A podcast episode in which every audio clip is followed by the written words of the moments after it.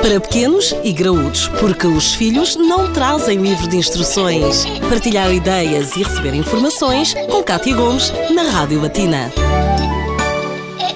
Já aqui falámos da suplementação durante a gravidez. Hoje, especificamente, restringimos-nos aos bebés e para tal convidamos a doutora Inês Pádua. Inês, será que os próprios bebés uh, também têm esta necessidade dos suplementos vitamínicos? De uma forma geral, não. O bebê não precisa tomar suplementos de vitaminas ou minerais, talvez com exceção da vitamina D. No caso dos, dos, dos bebés amamentados em exclusivo, o leite materno é suficiente para suprir todas as suas necessidades nutricionais até aos seis meses de idade. Posteriormente, considera-se que o bebê que tenha uma alimentação completa equilibrada, acompanhada pelo seu profissional de saúde dentro das recomendações, consegue obter também todos os nutrientes que precisa para o seu crescimento e não necessita de qualquer suplemento. E porquê que a vitamina D é aqui uma exceção e deve ser ponderada antes desta, desta idade, desta meta? A vitamina D é um nutriente essencial para o organismo, porque ela intervém em, em inúmeros processos, nomeadamente na manutenção da, da, da saúde óssea. Ela é obtida através da alimentação e também é sintetizada pelo nosso organismo, ou seja, é produzida pelo nosso organismo pela ação de, do sol. No caso dos bebés amamentados,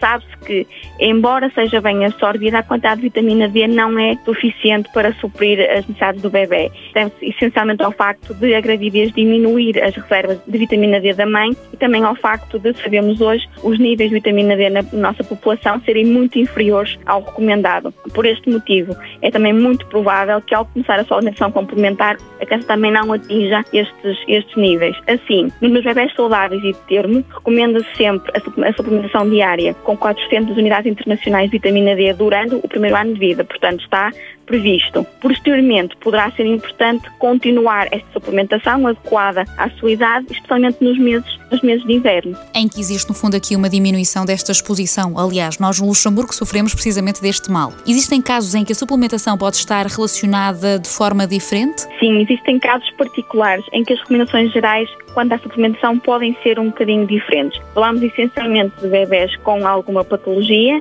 com alguma doença que implique outros cuidados nutricionais ou cuidados, ou cuidados nutricionais mais específicos, bebés que sejam prematuros, também exigem outro tipo de cuidados, e ainda bebés que eh, por escolha dos, do, dos pais, sigam um padrão alimentar vegetariano ou vegan. Inês, penso que ficou num cômputo geral bem explicado esta, estes suplementos vitamínicos, até que ponto é que há necessidade e quais é que são os mais indicados em determinadas fases da vida. Muito obrigada por estas explicações e até uma próxima edição.